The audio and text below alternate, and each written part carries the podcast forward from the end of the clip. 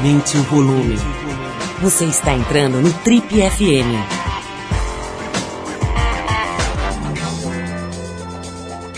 Oi, eu sou o Paulo Lima e a gente está começando agora mais um Trip FM, o programa de rádio da revista Trip. Já são mais de 30 anos no rádio brasileiro.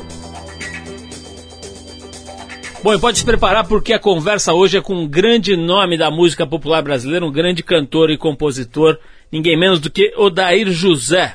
Ele é muito conhecido por sucessos como Vou Tirar Você Desse Lugar e Uma Vida Só, que na verdade é muito mais conhecida como Pare de Tomar a Pílula. Mas é o seguinte, o Odair vem aqui para mostrar que ele é muito mais do que os clichês que são usados para diminuir a obra dele, como por exemplo o Terror das Empregadas, O Rei do Brega e coisas do gênero. O Daí José vai contar pra gente se esses rótulos incomodam ele ainda, mas vai falar muito mais. Ele vai falar, por exemplo, sobre a amizade dele com Raul Seixas. Pouca gente sabe, os dois eram, eram chegados ali na época dos anos 70, mais ou menos. Período, inclusive, em que ele deu uma bela de uma afundada nas drogas. Você vai ouvir como foi, por exemplo, o período dele com dependência de cocaína e eh, usando várias drogas, bebendo, etc. Vai contar, logicamente, vai falar sobre o novo disco dele, um disco bem interessante chamado Dia 16. Muita coisa legal aqui no papo com Odair José. Vai falar também sobre como ele foi censurado e perseguido durante o regime militar. Muita coisa legal para você que já ouviu falar, já, já ouviu as músicas certamente do Odair José, mas não sabe exatamente que figura é essa. Bom, enquanto ele se ajeita aqui no nosso sofá, a gente vai com o artista francês Blundetto, a faixa Treat Me Like That, do disco Warm My Soul, de 2012. Vamos ouvir.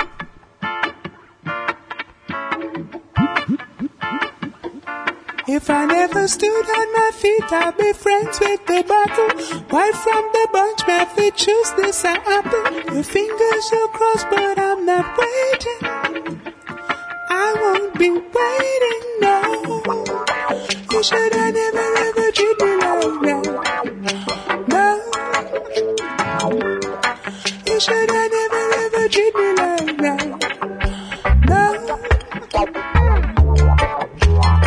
breaks when words are spoken. You never watch your choice away. Feels like you left me open. Staring into a course of hurt. You should I never ever treat me like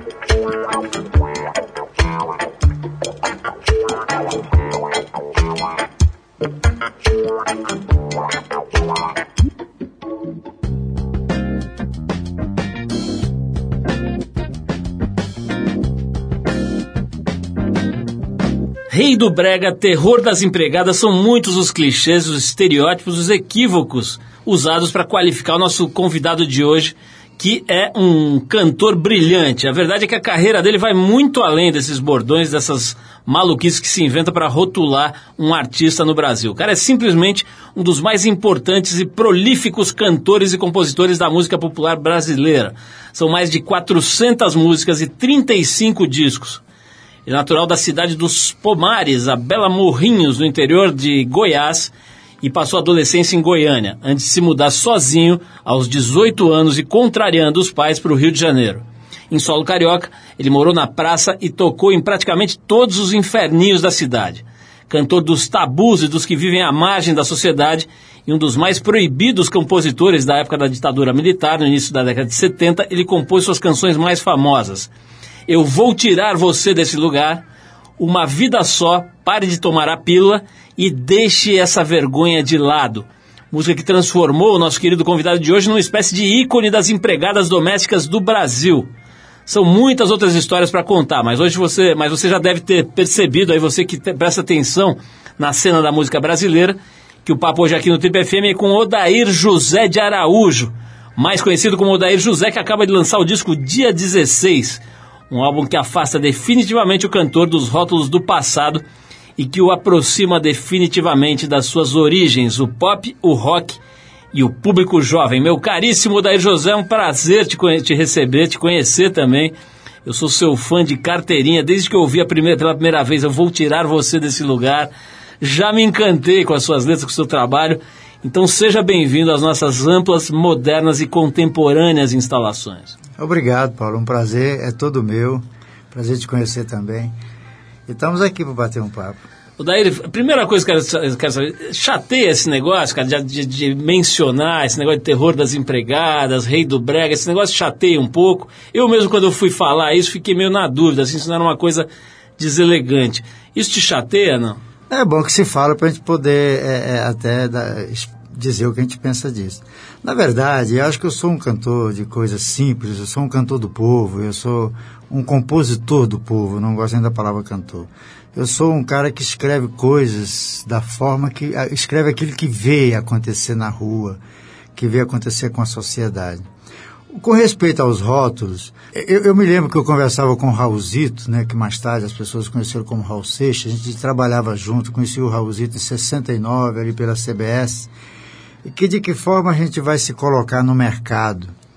Eu, eu achei a forma que foi das letras. Desde o meu, da primeira gravação, eu sempre eu achei que eu tinha que ser um letrista. Eu, eu tinha que falar, para chamar atenção para o meu trabalho, tinha que ser por aí. E quando você toca nesse, eu, eu comecei a fazer músicas que falavam do dia a dia das pessoas. Veio, por exemplo, Vou Tirar Você Desse Lugar, que foi realmente um grande sucesso, primeiro, de, do início de 72. Para você ter uma ideia, o Vou Tirar Você Desse Lugar, em 72, ele vendeu um milhão de cópias de compacto. Eu me lembro de ter recebido 800 mil cópias. Naquela época, é, é, o cara que mais vendia disco era o Roberto Carlos. Ele não passava dos 200 mil, que era, já era uma coisa absurda. E quando eu fui gravar o Vou Tirar Você Desse Lugar, quando eu mostrei para o produtor, ele quase caiu da cadeira, porque eu falava de um, de, uma, de um cara que se apaixona por uma prostituta. Cara, você não pode gravar isso, isso é muito pesado, isso não, isso não tem que fazer igual o Roberto, que canta, e eu te darei o céu, meu bem, o meu amor também. Eu falei, bicho, mas seja ele que faz, eu tenho que fazer outra coisa. Eu acho esse negócio do, do, do da, da, de, de, o cara declarar o amor dele para uma prostituta, eu acho isso muito corajoso, eu acho isso muito real e tal. Ele deixou gravar, mas deixou porque era meu amigo, e, e, mas deixou avisando que eu ia quebrar a cara. E não quebrei a cara. Eu acho que depois veio o negócio da pílula, como você citou, e veio o negócio da empregada. Eu acho que por esses temas, é, mais tarde vieram esses, esses, esse negócio de, ah, o cara é o cantor da empregada. O negócio da empregada, na verdade, as pessoas acho que até hoje não entenderam muito bem. O negócio de terror de empregada, isso é mais por conta de uma música da Rita Lee e o Paulo Coelho, que é o Odaí José, o terror das empregadas, distribuindo pilos, arranjando namorado. É a música popular brasileira. Então ficou esse negócio mais de gozação. Mas o, o negócio é muito mais sério, as pessoas não prestaram atenção. Porque, na verdade, a letra da empregada, se você, naque, naquele momento, foi feito no sentido de chamar atenção para uma situação de, uma, de uma classe de, de, de, profissionais que eram totalmente desrespeitados, não eram reconhecidos como, como funcionário, elas eram praticamente escravas do, da- das pessoas da casa. Elas serviam para ser amante do dono da casa, do filho do dono da casa, elas eram exploradas em- em com horários absurdos. Elas tinham vergonha daquilo ali porque era, era uma situação à margem totalmente de qualquer coisa saudável. Então, quando eu fiz a canção, inclusive coloquei na faixa 1 do disco, foi para chamar a atenção das pessoas para o problema. E quando você, Paulo, resumindo o que você me perguntou, quando você toca num assunto, esses assuntos que incomodam a hipocrisia da sociedade, você termina tendo esse, eh, essa barreira, ah, o cantor da empregada, o cantor da prostituta, o cantor da pílula. Aí vem esses apelidos. Com respeito ao negócio do brega, eu não gosto porque, assim, para mim, brega é uma coisa de mau gosto, de má qualidade. A música no Brasil, quando ela, pelo menos para mim, quando ela é chamada de brega, é porque ela não tem qualidade. Eu acho que meu trabalho não é tão ruim assim. Então eu não gosto. Daí faz poucos dias a gente teve essa manifestação no Brasil inteiro, né, das pessoas indo para a rua e tal reclamando, basicamente da corrupção e do governo, né, quer dizer questionando e criticando é, o estado das coisas aqui no país, né. E a Trip pôs no ar aí no, no site, no nosso site, um vídeo no, no Facebook também, um vídeo mostrando essas figuras que estão pedindo a intervenção militar, né. Existe um pequeno movimento muito pequeno em relação ao todo, né, do que aconteceu, evidentemente, uma coisa, uma partícula, mas não é tão pequeno assim, porque tinha caminhão de som, faixas e muita gente ali ouvindo esse discurso que a mim me parece completamente é, absurdo e ridículo, inclusive, né.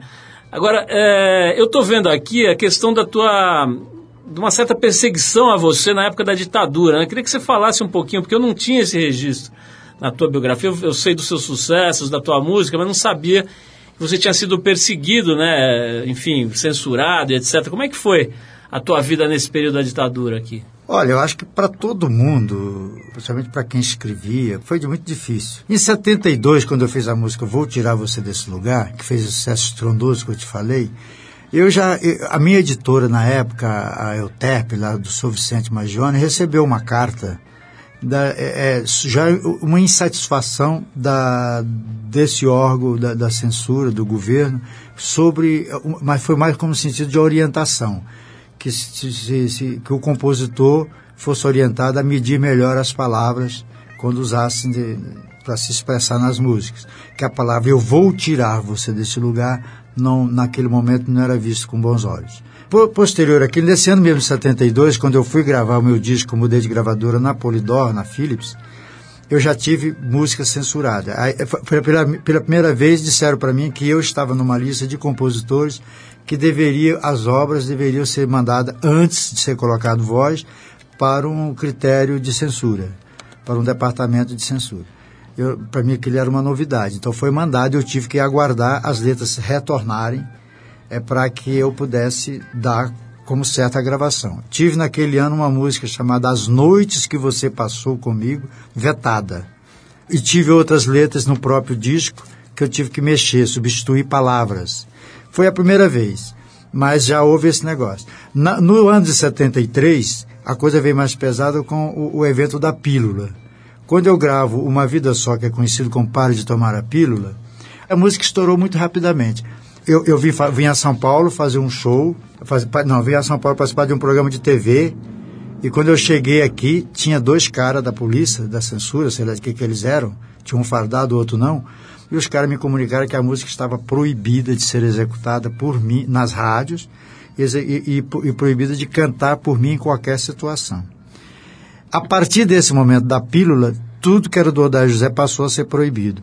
E com respeito à perseguição, assim, há pouco tempo, até eu gravei um- um- uma entrevista para um documentário, que eu não sei se foi, se aquilo já foi para o mercado ou não, e o cara veio a São Paulo me entrevistar e ele, em determinado momento, ele perguntou para mim, você tem a informação de que foi sugerido às gravadoras não gravar com você e tal, tal.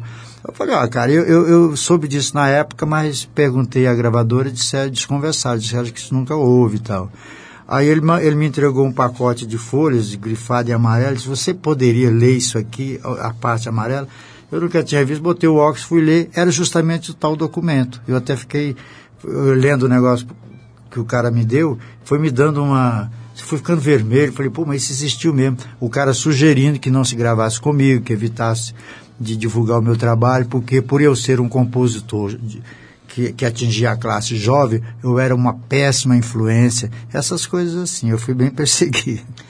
Ô, Daí vamos parar para ouvir uma música aqui. A gente vai ouvir o Wings, que é o grupo que tinha o, o ex-Beatle Paul McCartney a esposa dele na época, linda, né? E a faixa que a gente separou aqui é She's My Baby, daquele disco Wings at the Speed of Sound, que é de 76, nessa época aí que o, o Daír tava... Eu tenho todos esses discos em casa. Vamos ouvir então juntos aqui. A gente vai com a música do Paul, do Paul McCartney, do Wings. Depois a gente volta para saber do Odair José. Um monte de coisa que eu quero perguntar para ele, de Jovem Guarda, de Tim Maia. Esse papo dele ter sido contemporâneo, amigo do Raul Seixas. Vamos falar disso tudo aqui. Daqui a pouquinho, logo depois do Paul McCartney. Vamos lá. Baby, she comes out at night. She taking me by surprise. She's my baby. Like gravy down to the last drop. I keep mopping her up. Yeah, yeah. She's my baby. She's a baby in the morning time when the sleep is in her eyes and the world is waking up. She has arisen. Oh, believe me, I ain't lying. She's a woman. She's a lady of the evening tide when the stars are in the skies. That's the time she changes back into a kitten. Oh, believe me, I ain't lying. She my baby, and she comes out at night. She taking me by surprise. She my baby, like gravy down to the last drop. I keep mopping her up, yeah, yeah, yeah. She my baby. Well, she's a baby in the morning time when the sleep is in her eyes and the world is waking up. She has arisen. Oh, believe me, I ain't lying.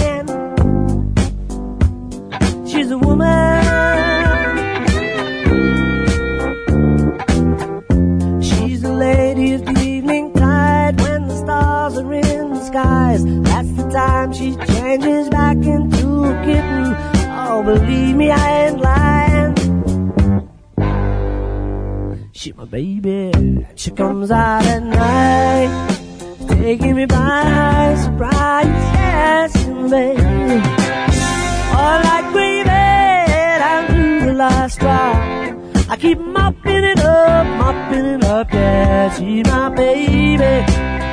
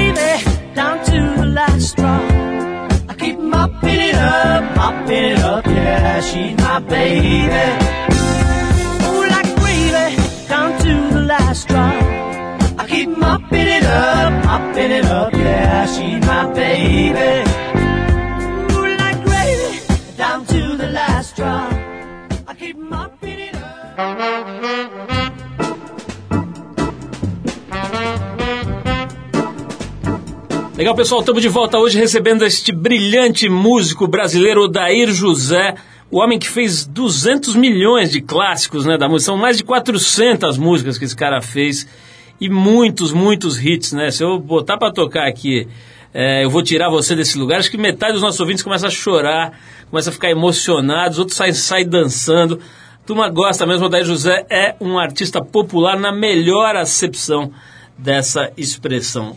Dair, fale-me um pouco do Raul Seixas. Né? O cara virou um mito absoluto, né, cara? Tem as histórias do Raul Seixas, o nego fala como se estivesse falando, sei lá, de algum líder espiritual, de alguma... Você que foi amigo dele, ele era da gravadora, né, inclusive, É, né? Qual que era do Raul? Como é que ele era? Ele era bem louco, mais ou menos? Era um cara certinho? Nessa Eu- época eu- que vocês conviveram? Eu, quando conheci o Raul, ele era um cara certinho. É, é, to- totalmente dentro da- da- da- das coisas normais do dia a dia. Tinha, tinha, era perceptível no Raul, no Raulzito, né, quem chamava ele de Raulzito, é, uma inteligência acima do, do, daquilo que a gente convivia. Ele era um cara bem esperto, ele tinha uma, uma postura bem, bem diferenciada. Ele tinha uma maneira de ver as coisas que não era muito dentro do padrão. Mas ele era bem normal, ele, ele era executivo. Ele, o Raul veio da Bahia, pra, é, trazido pelo Gerry Adriani, é pra, ele era de uma banda lá, o Ger conheceu lá tocando, e ele veio para acompanhar, fazer parte da banda do Ger. Mas aquilo acho que não durou uma semana. Aí ele ficou de produtor na CBS, então ele era um executivo. Então ele, ele se comportava como um executivo. Mas era um executivo, como ele mesmo se colocou mais tarde, bem maluco, beleza. Mas não tinha esse negócio, pelo menos que a gente percebesse, nada de droga, nada de bebida, era um cara bem careta. Como é que foi a tua amizade? Chegou a ser amigo, circular com Sim. ele e tal? Sim, o meu primeiro disco na CBS, de 70, tem uma música dele, chamada Tudo Acabado. Ele foi que me ajudou a fazer o disco, ele ficou no estúdio, foi quem tocou guitarra, foi quem fez violão. Eu convivi com o Raulzito na CBS por dois anos. É, é, a gente se via todo dia, almoçava junto ali do lado do posto. Eu, eu não sabia que o Raul queria ser cantor. Eu nunca soube disso, ele nunca me disse isso. É, eu vi que ele fez um disco uma vez na própria CBS, ele, o Edi Star, a Mira Batucada e o Sérgio Sampaio. Quando ele fez aquele disco na CBS que, que não, não foi bem visto pela empresa, que é a sessão do, das 10, das, acho que é isso o nome, que é com os quatro juntos, foi a primeira vez, mesmo assim eu não, não, não, me toquei que ele queria ser cantor. Eu em seguida saí da CBS e fui para Polidor, em 72 mesmo. Mas um dia eu estava em casa e de repente vejo uma figura na televisão, todo de roupa preta, de couro, magro pra caramba.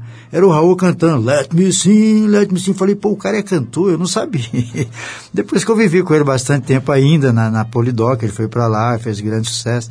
Fez uma música, ele vivia dizendo que era para mim, para mim, para mim. Eu tô fazendo uma música para você, fiz uma música pra você gravar. Quando você for gravar, você me avisa. Falei, me dê logo essa música, eu já vou gravar terminou não dando a música, que é o medo da chuva. Eu fui saber depois. Eu perdi, perdi o meu medo da chuva. Então eu ouvi bastante com ele. A última vez que eu vi o Raul foi no aeroporto de São Paulo, já numa situação bem mal fisicamente. Eu estava no aeroporto ali aguardando né, um avião ali, e de repente tinha um cheiro, de, acho que era de éter, será de que, que era, alguma coisa assim parecida, um cheiro que incomodava. Olhei para trás, era o Raul, que estava chegando perto de mim com, com um lenço, um pano, sei lá, cheirando as coisas, né? E era o cheiro vinha do pano dele. Foi a última vez que eu vi o Raul, logo em seguida soube que ele tinha morrido. Você teve também, era na Polidor que trabalhava o Tim Maia, que estava o Tim Maia, você ficou amigo dele lá também, não? Eu cruzei com o Tim várias vezes, aquele é uma figuraça, né? muito engraçado. Muito, é muito engraçado. Diferente do Raul, porque eu, eram pessoas diferentes loucas tanto, né, quanto, mas, mas o Tim era diferente, era uma figura, uma figura diferente. O Raul era mais concentrado, menos piadista. O Tim já era mais fazedor de piada. O Tim era louco, né, cara, cara, mas era um puta do músico, um cara também que tinha uma, era um cara diferenciado, diferente do Raul, era outra coisa. E gravou na mesma gravadora que eu, a Polidor, né? É, Tim Maia é uma figura. Convivi muito com ele. E agora, recentemente, fizeram um filme dele, né? Eu até assisti o filme. Achei o filme meio, meio pesado, meio agressivo, assim, né? Só o lado pesado. Mas fiquei muito lisonjeado que tem uma música minha que toca no disco, no filme, né? Eu Nunca Mais. O, Daí, me, me corrija se eu estiver errado, mas a impressão que dá, cara, assim, o, o, alguém que estava lá, digamos, como espectador dessa cena na qual você era um ator, né? Que você ficava meio outsider, né? Você conviveu com todas essas, essas tribos, então tinha lá o rock and roll, a jovem guarda, tinha todas essas cenas, e você tra trafegava, né? Transitava por elas, mas não se instalou em nenhum desses clubes aí, tá certo isso? Eu sou, eu sou um cara muito tímido, sei lá o que, que eu sou, eu sou, eu sou na minha, não, não gosto de tomar bandeira de ninguém. No caso do Raul, houve uma convivência mais próxima. Depois ele foi para um lado, eu fui para o outro. É, eu só via de longe, às vezes cruzava com ele. No caso do Timai, o Timai é um pouco antes de mim, né? Ele, eu, quando eu cheguei no Rio, eu conheço as histórias do Tim, convivi com muita muitas pessoas que começaram com ele, ele na Tijuca e tal. Então as histórias mais de Depois trabalhei com ele na mesma, na mesma gravadora e cruzei com ele muitas vezes. A última vez que eu ouvi o Tim, eu estava com a minha esposa aqui em São Paulo, o Silvio Santos, a televisão do Silvio Santos ainda era na acho que na Vila Guilherme, não sei. E o estúdio que ele gravava lá, você tinha que subir uma escada para ir lá para os camarins lá em cima. Depois você descia essa mesma escada para ir para o palco. É onde o Silvio gravava. Eu estou subindo, eu estou vendo lá no último degrau um- uma figura encostada na, na, na parede do último degrau, como se estivesse cochilando, entendeu? Aí eu fui subindo e percebi que era o Tim. Aí eu pensei comigo assim, falo, aí minha esposa falou assim, ah, o Tim Maia, tá fã do Tim Maia. Eu falei, é, eu tô vendo que é o Tim Maia. Só que eu não sabia se o cara estava dormindo. Eu pensei, vou passar pelo cara, não falo com o cara, ele pode achar esquisito. né? Não falou por quê. E também, de repente, o cara está cochilando, eu falo, ele pode não gostar. Então eu fui subindo os degraus dessa dúvida. Mas aí, quando eu cheguei perto, eu ouvi falar, e aí, Tim, tirando o cochilo? Eu, não, não, não, estou tirando o cochilo, não. Eu estou aqui concentrado, esse homem do baú tem o karma muito pesado. Foi a última vez que eu vi o Tim. Daí vamos tocar mais uma música. Depois eu querer saber o seguinte: eu sei que você está casado há 30 anos com a dona Jane, mas quero saber se você deu uma namorada aí, você deu uma. Você catou alguém nessa sua trajetória aí toda e tal. Vamos falar um pouco disso. E enquanto a gente prepara você aí para essa fase da nossa entrevista, para essa, essa etapa da nossa entrevista, a gente vai ouvir outro grande artista brasileiro chamado Di Mello. E um dos seus maiores clássicos, chamado Quilario, uma faixa lançada em 75, no disco que leva o nome dele, né? Vamos então com Di Mello. Daqui a pouquinho tem mais Trip FM hoje conversando com a lenda viva Odair José. Vamos lá.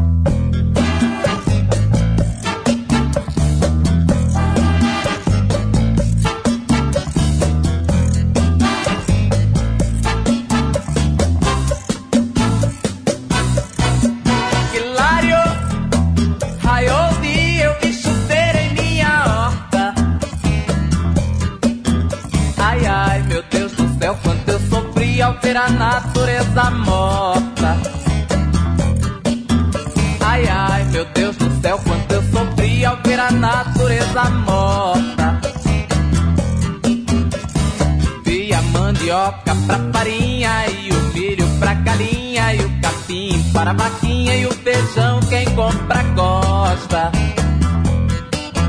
Oi, vi a mandioca pra farinha e o milho pra galinha e o capim para a vaquinha e o feijão quem compra gosta. Hilário,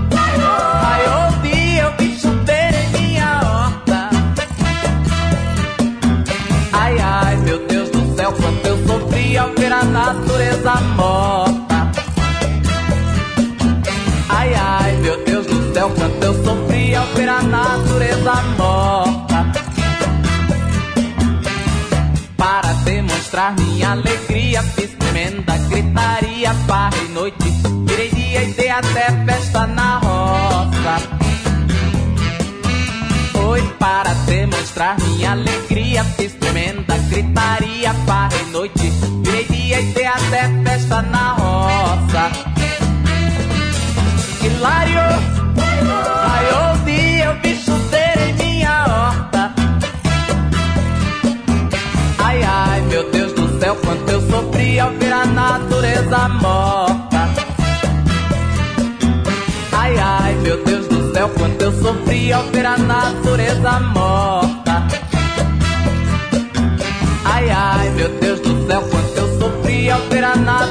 Natureza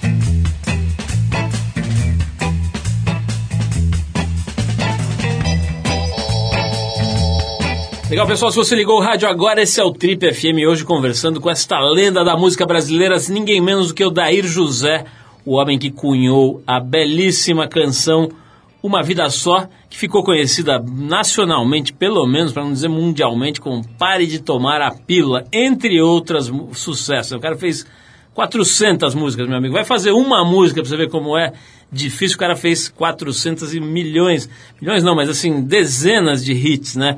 Odair, falemos um pouco da sua vida louca. Você teve uma fase aí que você cantava em boate. Eu tô ligado que você frequentava inferninhos. Nessa época, você era um comilão? Catava a mulherada ou você sempre foi moita e quietinho? É, eu sempre fui mais, eu sempre fui quieto. Eu sempre fui mais, mais devagar. Mas eu sempre gostei muito de mulher, principalmente as bonitas. É, eu sempre gostei muito de mulher, eu sou apaixonado pela mulher. E, e acho que o mundo deve ser, ficaria muito sem graça se tivesse mulher. Eu fico até pensando, eu não, não, não entendo muito bem como é que é esse esquema do cara morrer, para onde vai e tal. Mas tem aquele negócio lá dos, dos muçulmanos lá, aquele negócio lá que eu não entendo muito Da bem. 70 que, virgem? Pô, muito bom isso, né, cara? Eu fico pensando, pô, é, tem que, de repente é uma ideia. Porque eu, eu, eu- mas assim, eu, eu, fui, eu, fui um homem de poucas mulheres, mas de, de, de- mas boas mulheres. Tanto é que eu estou casado com uma há 31 anos. Mas é, no, você quando, eu, eu no Rio de Janeiro, o, o- eu, eu sempre fui assim, se eu tenho um compromisso, eu tenho um compromisso. Mas quando eu não tinha compromisso, eu estava sempre a fim de namorar e tal. né? Isso é inevitável. Agora, Odair, você nessa época, você mudou pro Rio com 18 anos, não é 18. isso? Nessa época você era um cara de praia ou era um cara da noite? Ou fazia as duas coisas? Ô louco, você já viu Goiânia em praia. Eu, eu não conhecia o mar. Eu, eu, eu, eu cheguei no Rio de Janeiro, fui para lá para. É, tipo, fui com um caderno cheio de música. Eu era guitarrista de uma banda em Goiânia, fazia umas músicas. Falei, achava que as minhas músicas já estavam boas. Fui para o Rio de Janeiro com alguns endereços que eu peguei informações de capa de disco e tal, pessoas. Por exemplo, assim, vou falar com o Paulo, vou falar com o Ciclano e tal, com os endereços marcados. Eu achava que aquilo era, que eu tinha um caderno com músicas boas e que aquilo seria jogo rápido mas que em uma semana eu já estava tudo certo. E, e, e como eu saí de casa fugido, escondido, eu juntei uns trocos lá de, de, de, de familiares e tal, e fui achando que aquilo dava certo até eu acertar o pé no Rio. Não durou uma semana, eu tive que sair do hotel, fui dormir na rua. A primeira noite dormi na escadaria do municipal, depois, mais, depois fui dormir no aeroporto Santos Dumont, dormi na praia. Depois descobri ali na, na, na, na, saída do Santos Dumont tinha o Calabouço, que era o, o restaurante dos estudantes. Através do Calabouço, ali onde tem aquele trevo hoje ali, ele era um restaurante do Calabouço é, que os militares desativaram e tal. Através daquele restaurante eu descobri as casas de estudantes, era época de férias, me comprometi que me matricularia assim que fosse possível, me deram um provisório, eu comecei a comer no calabouço e morar em casa de estudante. Mas quando eu cheguei no Rio, a primeira coisa que eu queria conhecer era o mar. Então, antes de qualquer compromisso, fui conhecer o mar. Aí cheguei, vi água pra caramba, falei, ah, mas o mar é só isso? É água pra caramba? É. Mas eu, eu sempre gostei muito do, do mar, mas não de ficar estendido lá no sol, eu sou mais da noite. Ô, daí esse disco aqui, o dia 16, eu tô vendo aqui que tem várias datas, né, relativas aí ao, ao- ao título do disco, né? 16 de agosto de 77, morre Elvis Presley, 16 de maio de 83, Michael Jackson lança pela primeira vez num show o passo Moonwalk e assim por diante. Como é que é esse disco aqui, esse seu disco mais recente? Então, esse disco, ele é um disco bem simples, mas muito disciplinado. É, ele é um disco de 12 faixas, músicas minhas, que eu gravei lá no, no, no- no estúdio do, do Alexandre Fontanetti, no Space Blues. É assim, esse disco foi feito por mim e mais três pessoas. Aí só tem quatro caras tocando. Que sou eu, o Júnior Freitas, que é o meu filho, que tocou baixo, tocou guitarra, tocou teclado. Eu toquei guitarra, toquei violão. E tem o Fontanete que tocou guitarra e tem o Caio Mancinho que tocou bateria. Então é um disco feito por pouca gente. É, é- esse é o disco que eu queria ter feito do filho José Maria, do, do negócio do do- do- da banda ensaiada como garagem. Ele é um disco simples. Agora, o que, que- o, o que, que ele tem? Ele tem justamente a pegada que eu ando fazendo no palco há muito tempo. Eu apenas repeti nesse disco, com músicas inéditas, o que eu já faço no palco. Eu, eu, eu já há uns seis anos eu venho tocando exatamente no palco, seja. E eu toco músicas antigas, mas eu sempre usei guitarras. E esse disco é um disco de guitarra. Então, porque assim, mas ele é um disco de rock? É, e a minha vida sempre foi um rock. Até porque uma vez perguntaram para mim por que, que não aceitaram o filho José e Maria. Eu respondi, porque não queria que o cantor da pílula fosse pop, quando nada mais era tão pop quanto falar de pílula naquele momento.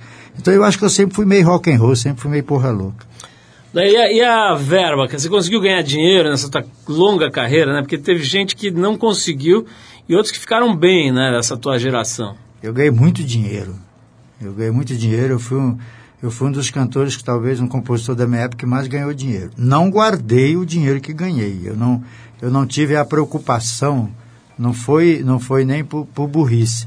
Eu não tive a preocupação de fazer o meu ganho virar uma fortuna. Mas eu não tenho nada a reclamar. Mesmo assim, me dei bem, sou um cara que sempre vivi do meu trabalho e vivo com muita dignidade.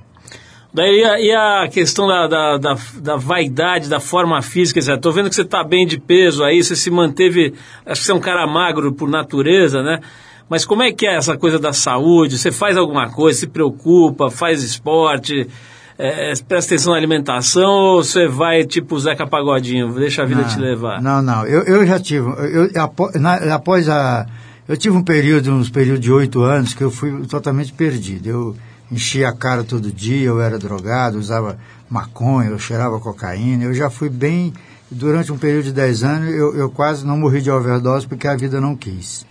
É, é, aí, após isso, eu parei com tudo isso. Hoje eu sou um cara totalmente careta, já faz tempo. Vou, eu faço exercício todo. Eu troquei de vícios. Dizem que um viciado, ele só para com vício se ele arrumar um outro. E isso tem uma certa lógica. Então eu troquei mesas de bar por, por aparelhos de academia. Eu troquei bebida alcoólica e cigarro e cocaína e maconha por laticínios como iogurte, essas coisas. Os meus farelos hoje é farelo de, de ração humana, sabe? Então eu tô, eu tô já uns 15 anos nessa balada. Eu vou faço, eu ando por ano 1.300, eu caminho, corro 1.300 quilômetros por ano. Todos os dias eu faço isso. E tenho um certo cuidado com o que como. Não como fritura, não bebo bebida alcoólica, não fumo. Eu, não fa- eu, sou, eu sou um natureba, mas já fui muito louco. Pô, vamos, eu não sabia dessa parte. Acho que a gente não, não dá para eu não perguntar sobre isso. Como é que foi essa tua época aí de usar cocaína e se acabar nas drogas? Como é que foi esse período? Quando foi? Isso foi de 77 a oit- 83, por aí. Quando eu conheci a minha mulher atual, ela foi cortando todos esses baratos. Ti- Tirou, até tem umas músicas minhas, uma música minha que eu falo isso. É, é, foi riscando aqueles caras que ela achava que não prestava, os- os parceiros das maconhas, os parceiros da cocaína, tudo foi sendo tirado da minha vida. E eu fui descobrindo que. E chegou uma hora, Paulo, que eu falei: eu não sou bem isso aí, eu não era aquilo. Na verdade, eu era o garoto lá de Goiás mesmo, eu era um cara da- de ver as pessoas, de querer ajudar as pessoas através da minha música, do meu, das minhas palavras nas canções. E, e fui- eu descobri que isso é que, na verdade, era bom para mim, não aquele negócio do autodestrutivo. Mas eu cheguei, eu tive, eu tive um momento, da- eu me lembro que uma vez eu, eu rachei com, com um amigo meu um quilo de cocaína, nós compramos um quilo. Ele levou, assim, o, segundo o traficante lá, ele levou a metade, eu levei a metade. Eu fiquei com aquilo, eu ia tendo uma overdose. Eu tive um momento de lucidez, peguei e joguei tudo no vaso e dei uma descarga. Joguei fora. Porque Meio senão, quilo de cocaína. é, mas você vai cheirar aqui, você fica aquilo no quarto, você começa a cheirar, não para, aí vai morrer. Eu fiz um disco na EMAI que só eu sei que, eu, que quando eu comecei o disco, que tinha uma, estúdio marcado, me lembro com, com o Antônio Adolfo, que era o tecladista, pianista, que ia fazer. Eu estava totalmente travado. Eu, na primeira semana, não sabia o que, que estava acontecendo. Então, chegou uma hora que eu falei, isso vai ser uma merda.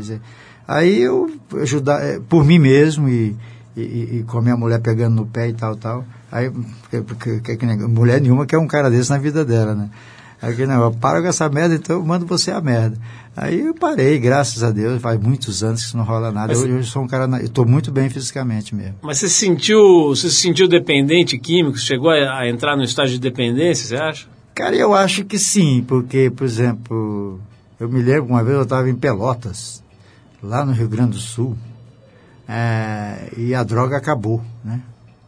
A droga acabou. E enquanto não mandaram um cara do Rio de Janeiro levar a droga, eu não continuei com a excursão. Então, acho que já era uma dependência. Então, essas coisas todas foi me, foi me, me assustando e tal. E até que eu falei, chega. Aí fiquei só bebendo. Eu estava bebendo demais, né? Aquele negócio de cantar bêbado, andar bêbado. Eu falei, tem que parar com essas merdas. Aí parei com tudo.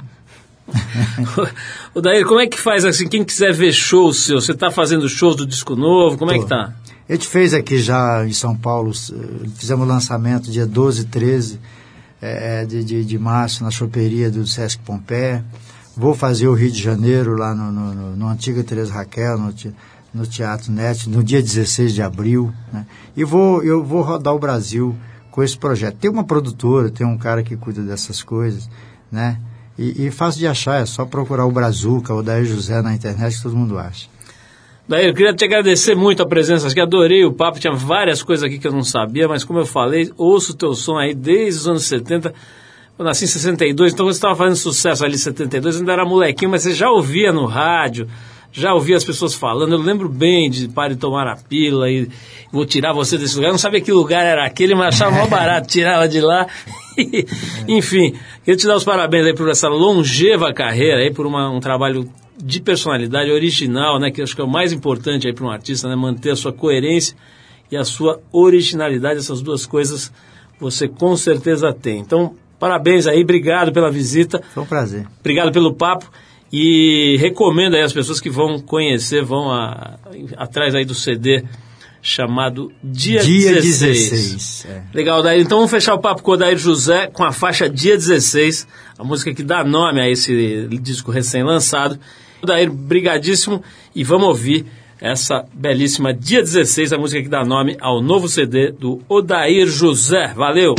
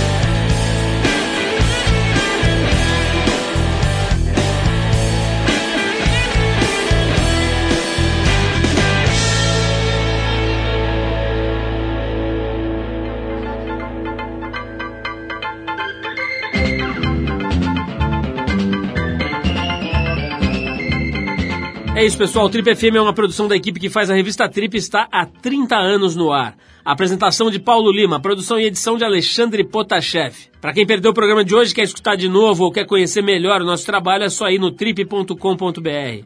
Lá você vai encontrar um arquivo com centenas de entrevistas feitas por nós aqui nos últimos 14 anos. E vai poder baixar essas entrevistas para escutar a hora que quiser e onde quiser. Ou você pode assistir a vários dos conteúdos produzidos pela Trip lá no YouTube. É só acessar youtube.com/trip. Na semana que vem a gente volta nesse mesmo horário com mais um Trip FM. Um abração e até a próxima.